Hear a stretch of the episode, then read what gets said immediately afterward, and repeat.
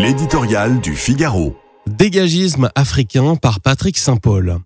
L'image est devenue dévastatrice tant elle est devenue familière. Quelques valises bouclées à la hâte, les ressortissants français s'entassent à l'aéroport. Conspués dans la rue et confrontés au risque d'une escalade militaire, Paris n'a d'autre choix que d'exfiltrer ses expatriés du Niger.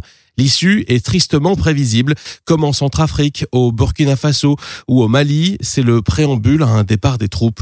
Un échec pour Emmanuel Macron qui prétendait réinventer le lien avec l'Afrique car Paris perdra ainsi son principal point d'appui dans la lutte antiterroriste au Sahel. Cela portera-t-il le coup de grâce à son influence sur le continent africain au profit de la Russie? On ne peut l'exclure. Le dégagisme anti-français se répand comme une traînée de poudre en Afrique. Le drapeau tricolore brûle déjà au Sénégal.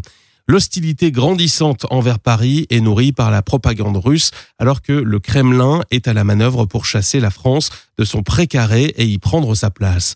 Mais le sentiment anti-français n'a pas attendu Poutine ou Prigogine pour voir le jour en Afrique. On l'a vu en Côte d'Ivoire dès 2001 lorsque les patriotes avaient ouvert la chasse aux Français dans les rues d'Abidjan. Son ferment le plus actif est la déception de la relation postcoloniale.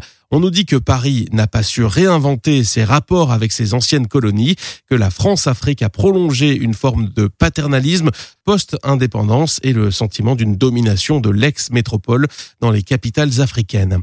Mais ce terreau fertile ne doit pas faire oublier la gabégie et la corruption des dirigeants africains.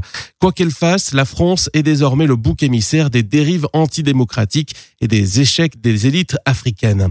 La démocratie promue par Paris, souvent non sans maladresse, est honnie par une rue africaine qui applaudit les coups d'État. La France est perçue, à tort ou à raison, comme une puissance qui, d'en haut, tire les ficelles. Désormais, pour compléter ce dégagisme africain, elle doit être chassée manu militari dans le sillage des dirigeants élus.